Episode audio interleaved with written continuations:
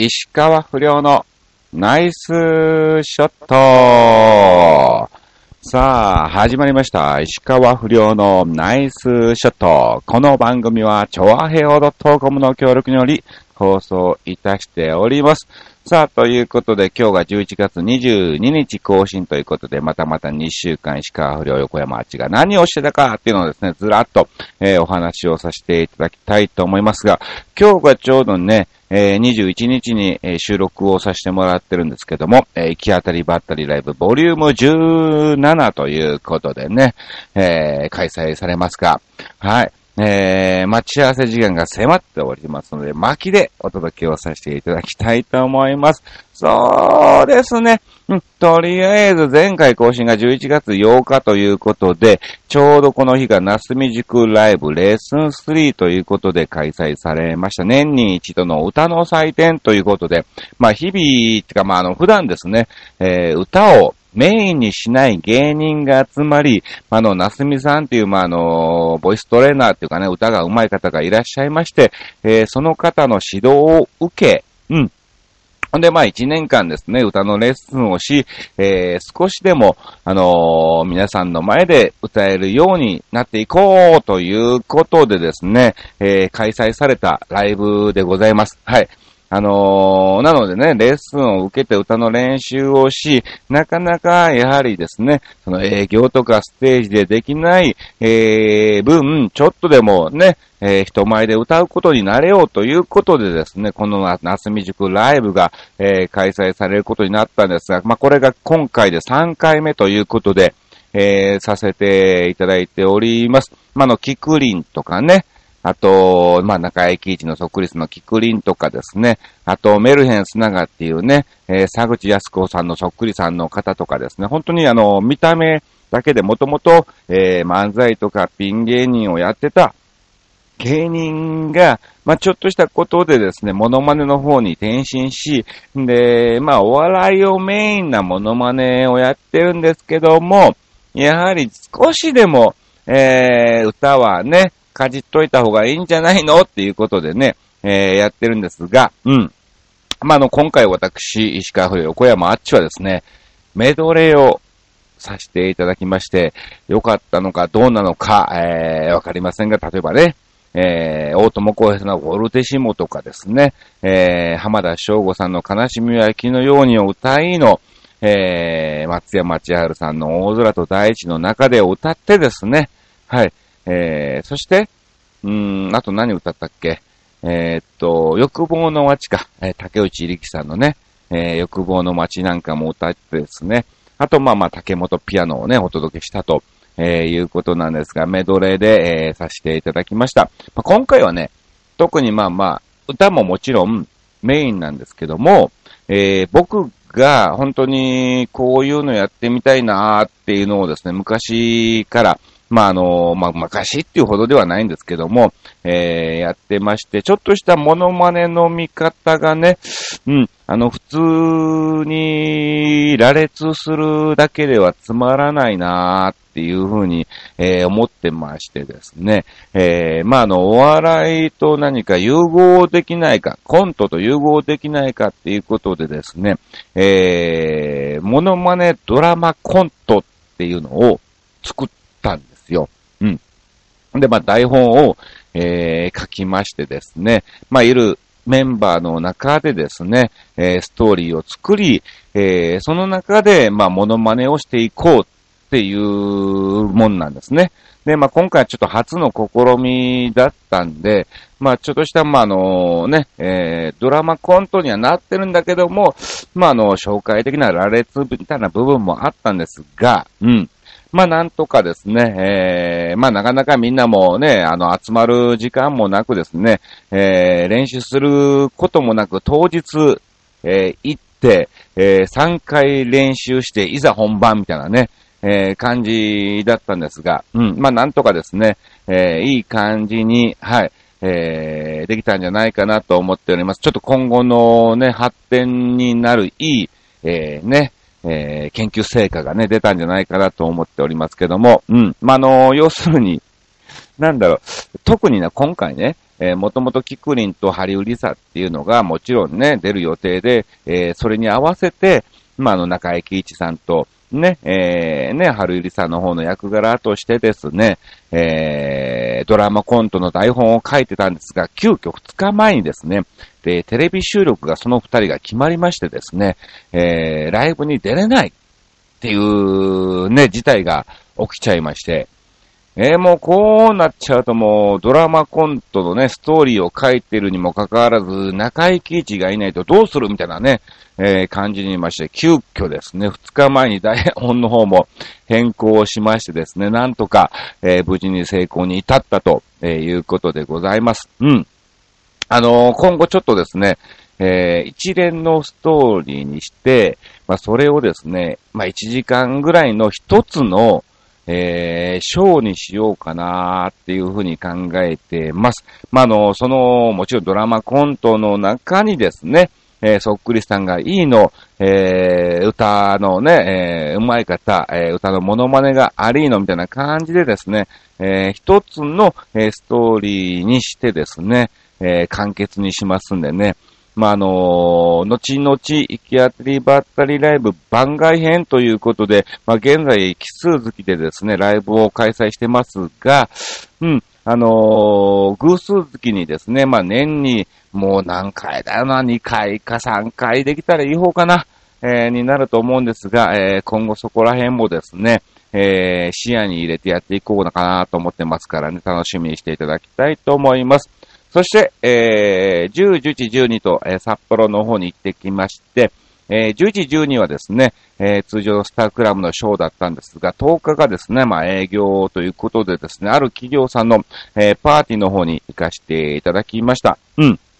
これも非常に、えー、大盛り上がりということで楽しくさせていただきましたね。えー、1次会、2次会とありまして、2次会にはなんとですね、クワマンさんがね、えー、いらっしゃったりとかですね、えー、クワマンさんは一度面識ね、ご一緒させていただいてるんですけども、えー、非常に本当に、えー、いい方で、はい、えー、楽しくショーの方ですね、進めさせていただきました。で、まあ、今回ですね、えー、そのショーをするにあたってですね、まあ、僕とですね、あと、あっち育三さんっていう方と、あと、吉川春菜と、マーナと、あと、コーダミクというメンバーだったんで、まあ、モノマネヒットパレード形式にしようか、ということでですね、はい、えー、させていただきました。もちろんですね、えー、その構成もですね、えー、パパさんの方からですね、オーナーさんからですね、えー、これをちょっと構成考えといて、みたいな感じで、えー、頼まれましてですね、はい。えー、構成も一緒にですね、えー、おのおのの着替え時間とかレパートリーを聞いて、あと、かつ、その中で、えー、ちょいちょいちょいちょい笑いを入れつつ、うん、この構成ならば、うん、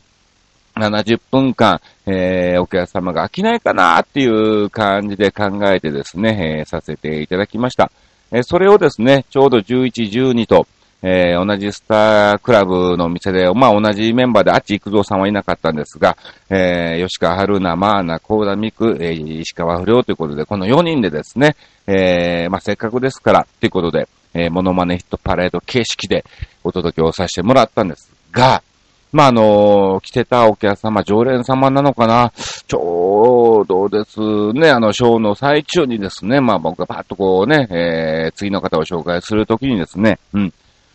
今日のショーめちゃめちゃ面白いみたいな感じでね、最高みたいな感じで言っていただきまして、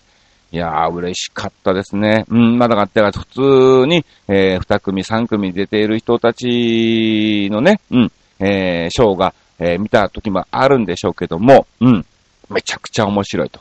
今日のはすげえ面白いっていう感じでね、えー、言っていただきましたんで、いや、よかったかなと思っております。まあもちろんね、人数が増えればその分ね、えー、いろんなことができますから、店舗もね、えー、もちろんよくいい感じにお届けすることができるんで、うん。えー、まあまあ、あのー、もちろん面白くなるのは当たり前のことなんですが、えー、実際にそれをね、えー、目の当たりに言葉で聞くと非常に、えー、嬉しい感じでございます。そして、えー、14、16と来たらの方に行ってまし、でえー、17日、こちらですね、えー、いつもお世話になっております歌手のカズユキコさんがですね、練馬の大泉学園で、えー、お店を開いておりまして、そちらの、えー、歌屋というお店なんですが、まあ、の、16日にですね、ボジョレー解禁ということなんで、16、17、18、ボジョレー解禁ショータイムということでですね、えー、そこに携わってる芸人かまのね、えー、歌手の方とかがですね、えー、ショーをね、するということで、今回私も、はい、行ってまいりました。17日の22時からのね、えー、ブーということで、えー、させてもらったんですが、はい、えー、精一杯30分、30分ですね。えー、たっぷりとですね、お届けをさせていただきました。で、まあ、そこにね、来られたお客様がですね、えー、ちょっと今度ね、仕事お願いしたいんだけど、っていう感じで、えー、お声掛けなんかもしていただきまして、うん。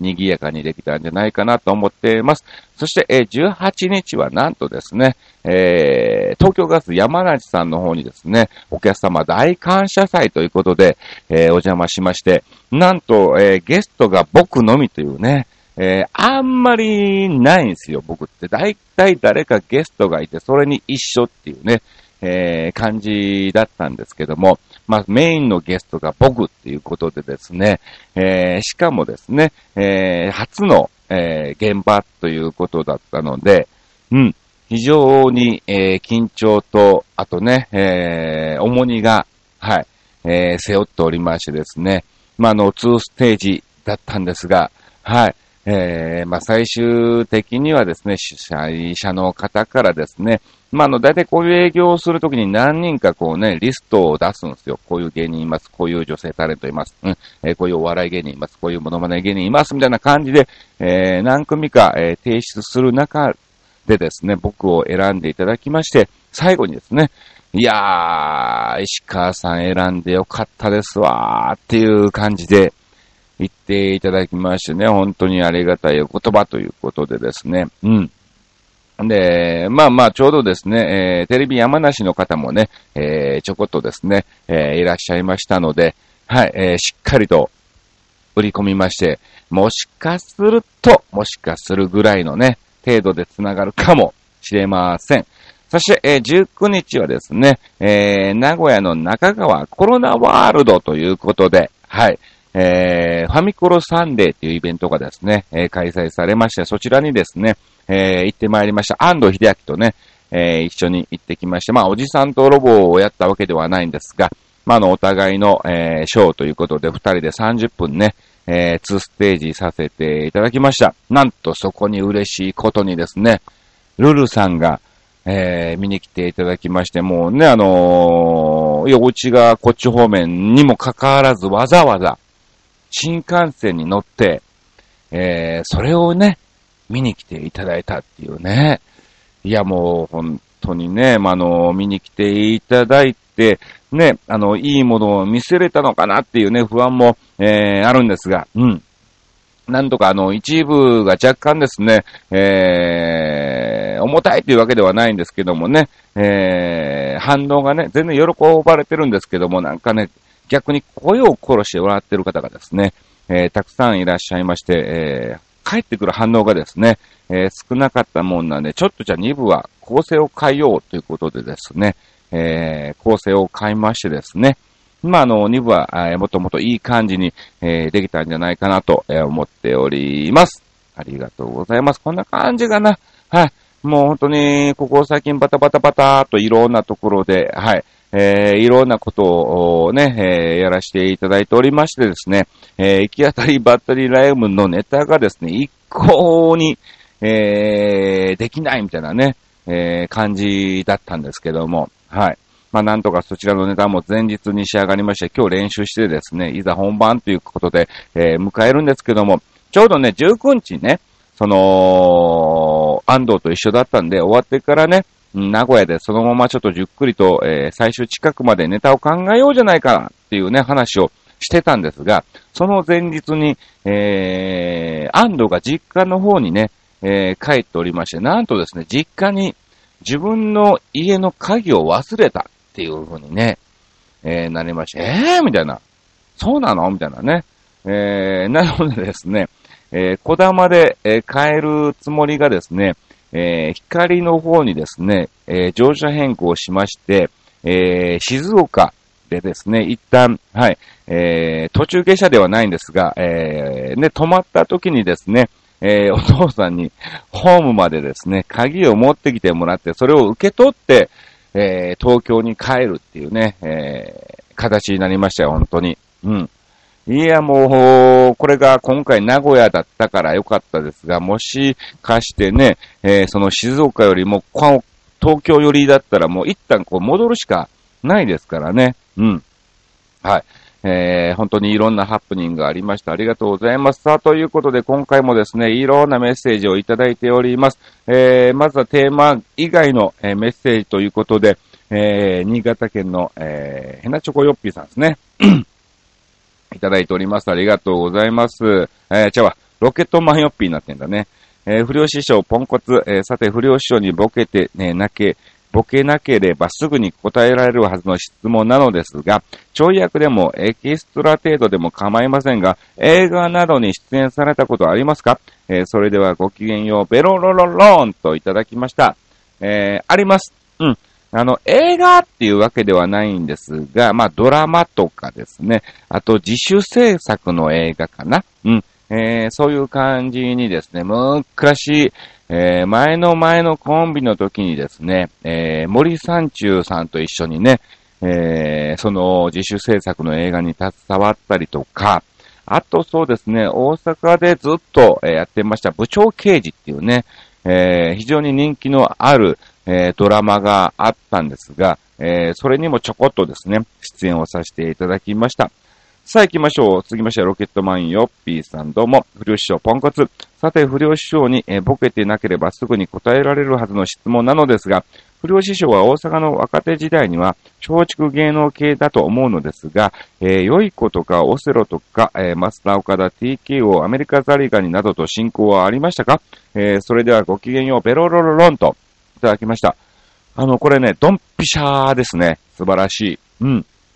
あの、ちょうど僕が、えー、カバン持ちをしてる頃に、まあ、よいこさん、オセロさん、マスオカさん、TKO さんとかがね、えー、いらしておりまして、その下に、えー、アメリカザリガニね、アメザリなんかもいてね、えー、進行はありましたね。まあ、あの、このメンバー全部養成所組なので、えー、そんなに親密っていうわけではないんですが、ちょうどですね、うちの師匠が、えー、いろんな賞を取って、営業に行くときに、えー、まのバーターということで、大体オセロさんがですね、えー、一緒に、えー、ついてきてましたので、はい、えー、その部分でですね、本当に一緒に、はい、営業なんかも活かしていただきました。はい。えー、特にあの、増岡の岡田さんの方はですね、えー、同じ高校出身ということで、よう後輩ということでですね、えー、よく声なんかもかけてもらったりとかですね、あと、よい子さんなんかは、あの、僕の出身のね、えー、地元が本当に、あの、同じ地元なので、うん、えー、ね、よく、はい、していただきましたね。うん、なのでですね、またどこかで、えー、会えばですね、はい、TKO さんもね、あの、たまーに会うんすよ。一回偶然ね、えー、京都のパチンコ屋さんの営業に行った時にですね、えー、一緒になったりとかもね、したということで、はい。まだもちろん覚えていただいてると思います。さあ行きましょう。ロケットマンヨッピーさんもう一つ。はい、不良師匠、ポンコツ。さて、不良師匠にボケてなければすぐに答えられるはずの質問なのですが、不良師匠は自分のオリジナル曲とか出す話はなかったんですが、えー、変なコミックソングとかさ、よく芸人さんとか出してんじゃないの？かっこ笑い。それではごきげんよう、ペロロロンと、えー、いただきましたけど、ないよ。歌、歌自体が僕がね、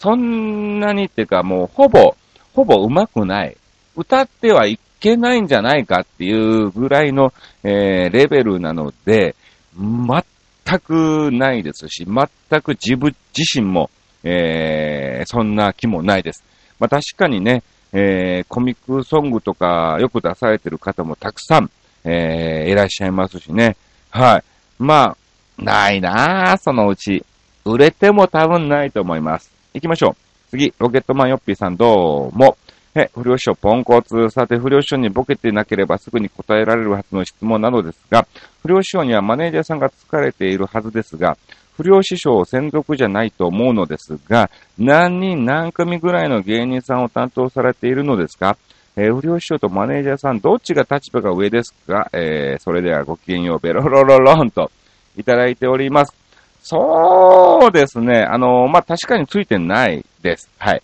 うん、なので、まあ、あの、オフィス系ではですね、マネージャーは、えー、基本メインで動いてるのは一人ですね。うん、その中で今所属しているタレントを全員をね、えー、回しているということなので、うん。あの、本当に、えー、ついてこない時もありますし、えー、逆に、まあ、あの、どうだろう。僕より年齢が年下の方なので、えー、もちろんあのね、えー、敬語を、不良さん、不良さんみたいな感じで呼んでもらってるんですけども、立場としては対等です。はい。これはですね、本当にあの、芸人とマネージャーはどうなろうが、えー、対等でなければ僕はダメだと、えー、思ってますので、えー、売れてなかろうが対等、えー、売れてようが、えー、マネージャーとは、えー、対等ではないといけないと思ってますからね、対等に僕は、えー、接しておりますけども、うん。まあ逆にあれかな。あの、2現場、3現場とか重なる時もあるんで、逆にその時は、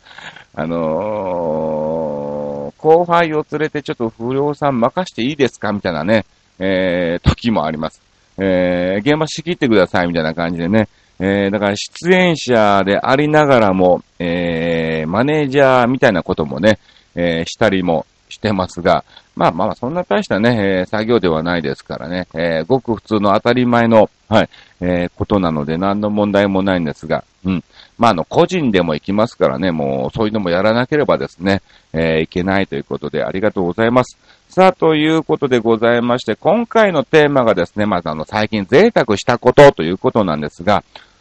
ほんとね、えー、ここ最近ですね、えー、ちょいちょいちょいちょいバタバタバタバタバと、えー、動いておりまして、まあ、あの、疲れが溜まっていたのが、ちょうど昨日のですね、えー、安藤との打ち合わせがですね、完全に、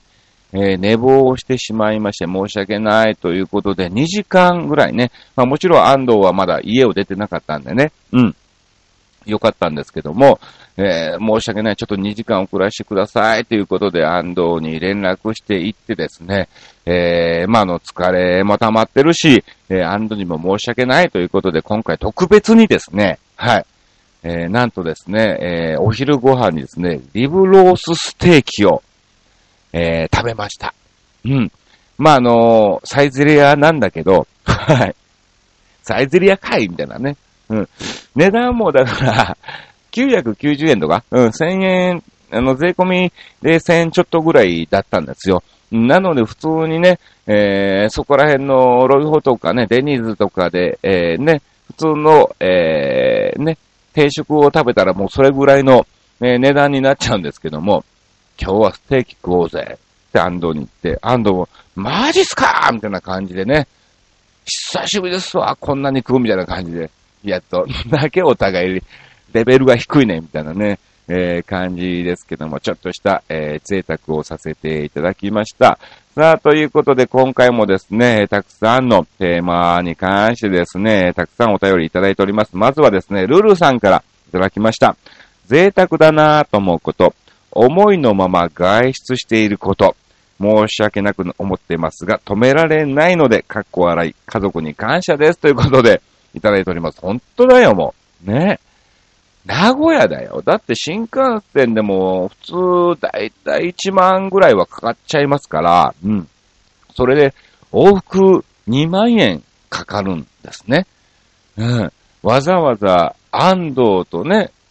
まあ安藤メインなんでしょうけど、えー、安藤と僕を見に名古屋までね、えー、止められない。嬉しいですね。はい。あの、なるべくその熱が冷めないような感じで、でも無理をしないで、うん、本当に無理しちゃうともうすぐにもうね、えー、離れちゃいますんで、あの細く、長くですね、えー、お付き合いいただきたいと思います。よろしくお願いします。さあ、そしてですね、えー、次はですね、ケイさんからいただきました。ありがとうございます。行き当たり楽しみですね。えー、贅沢したこと。うん。安室奈美恵ちゃんの引退報道からショックのあまりどうしても買えなかった CD や DVD を4種類と、えー、ファイナリーの DVD、ファイナリーの DVD 付きを立て続けに購入しました。アムロス。えー、来年のライブの申し込みも試みました。当選祈願ということで、えー、いただきました。そうです。本当にね、早いよね、引退が。まあおそらく、もう十分、今後ずっと遊んで暮らせるだけの収入は得られてるんでしょうけども、まあそういう問題ではないんでしょうけど、なんでなんだろうね、その引退をする理由っていうのがね。うん。ぜひ、えー、この世界を志して好きでやったんならば、えー、僕としては本当に最後の最後までやっていただきたいなと、えー、思っております。もちろんね、別に、え体力の限界っていうわけの年でもないですし、うん。えー、ね、自分の体力を考えながら、えー、それに対して仕事をしていけばいいんじゃないかなと思ってるんですが、うん、本当に、まあ、また戻ってきてもらうことを願うばかりですね。さあ、続きまして行きましょう。新潟県のヘナチョコヨッピーさん。えー、最近贅沢したことについてのご返答、不良師匠をつ、どうも。さて、えー、今回のテーマは最近贅沢したことについてですが、えー、貧乏人が贅沢する、えなど、えするわけないでしょ。毎日水たまりの泥水すすってます。そんなことないでしょ。はい。ということで、全く贅沢ではありませんが、愛用のノートパソコンが壊れちまったので、涙を飲んで仕方なく最新鋭のノートパソコンを買いました。お、素晴らしい。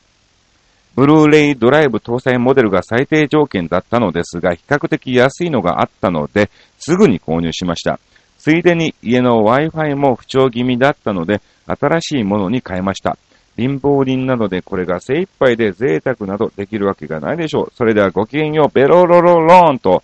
十分だよ。十分贅沢だよ、本当にね。いやー、最新鋭のノートパソコンを買って、ブルーレイドライブ搭載機能がもうね、最低条件ってことは、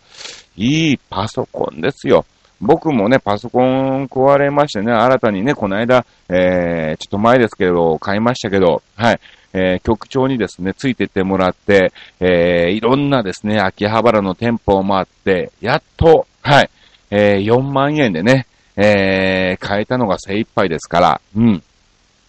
まあこれはね、もうなかなかいい買い物をしたなと、えー、思ってますけども、ありがとうございます。ということで皆さんのたくさんの、えー、贅沢をしたこと、頂戴しました。さあ、ということで、そろそろお時間でございます。告知ときましょう。えー、11月23日は64ライブ、えー、に出ます。こちらはですね、えー、前回は坂谷だったんですが、また戻りまして、神保町の方になります。えー、そして25日はですね、えー、北海道のえー、苫小牧の方でですかね、えー、そちらの方の近くでですね、英明と愉快な仲間たちということでですね、はい、モノマネショータイムをお届けします。あと12月もなんだかんだバタバタしております。えー、次回更新が、えー、6日ということなのですが、はい。えー、結構12月ね、非常に大変です。実を言うとですね、えー、引っ越しが決まりまして、この年末のクソ忙しい時に、えー、引っ越しするのかいみたいな、えー、感じなんですが、はい。まあ、ちょうど、前回がちょうど更新がね、えー、12月に引っ越しして、えー、4年ぐらい前かな。4年ぐらい前は、そんなに別に忙しくもなかったんで、普通に引っ越しができたんですが、今回まあまあ本当にね、ありがたいことに徐々に仕事が増えてまいりましてですね、えー、くっそ忙しいです。えー、その中で、えー、引っ越しということで、えー、非常に、まあまあ、あの、引っ越しといっても同じね、えー、近くでですね、もうちょっと駅より、うん、徒歩10分ぐらい近くなるのかなっていう感じなので、うん。全然あの、えー、そんな遠くはないですから、えー、大掛かりではないんですが、ただですね、えー、非常にめんどくさいね、本当に。もう住所変更やらですね、えー、他のね、警察の免許証とかですね、うん、区役所行ったりとかですね、あと電気ガス水道のね、切れ替えとかですね、えー、インターネットとかもそんなも非常にもうめんどくさいなーと、えー、思っても頭がいっぱいいっぱいな状態ですけども、はい。まあ、その中で、えー、なんとか6日、はい、えー、更新したいと思います。ちょうどね、20日が、あの、最終立ち会い日なんですね。なので、どうなんだろうね。その時にインターネットが繋がってて、収録できるのか、えー、ちょっと不安なんかもありますけども、うん。ただね、その前のね、11からね、えー、16日まで札幌に行ってるんですわ。で、17に、えー、戻ってきて18全部荷物を片付けて、えー、19日は営業に行って20日完全に撤収みたいな感じなんで、はい。えー、大変っちゃ大変なんだよな。10日はね、あの、錦糸町の丸いで、はい、ショーをやりますよ。うん。えー、英明さんと、えー、マネダ聖子さんかな。うん。あと、えー、8日は那須塩原の方に行ってきて、泊まって9日戻ってきたりとかもね、してますから、非常に過密スケジュールで、えー、ラジオ収録もどうなのか非常に不安なんですけども、はい、えー、頑張りたいと思います。どうもありがとうございました。以上、石川不良のナイスショットでした。なんか短くしようとけど30分超えちゃったね。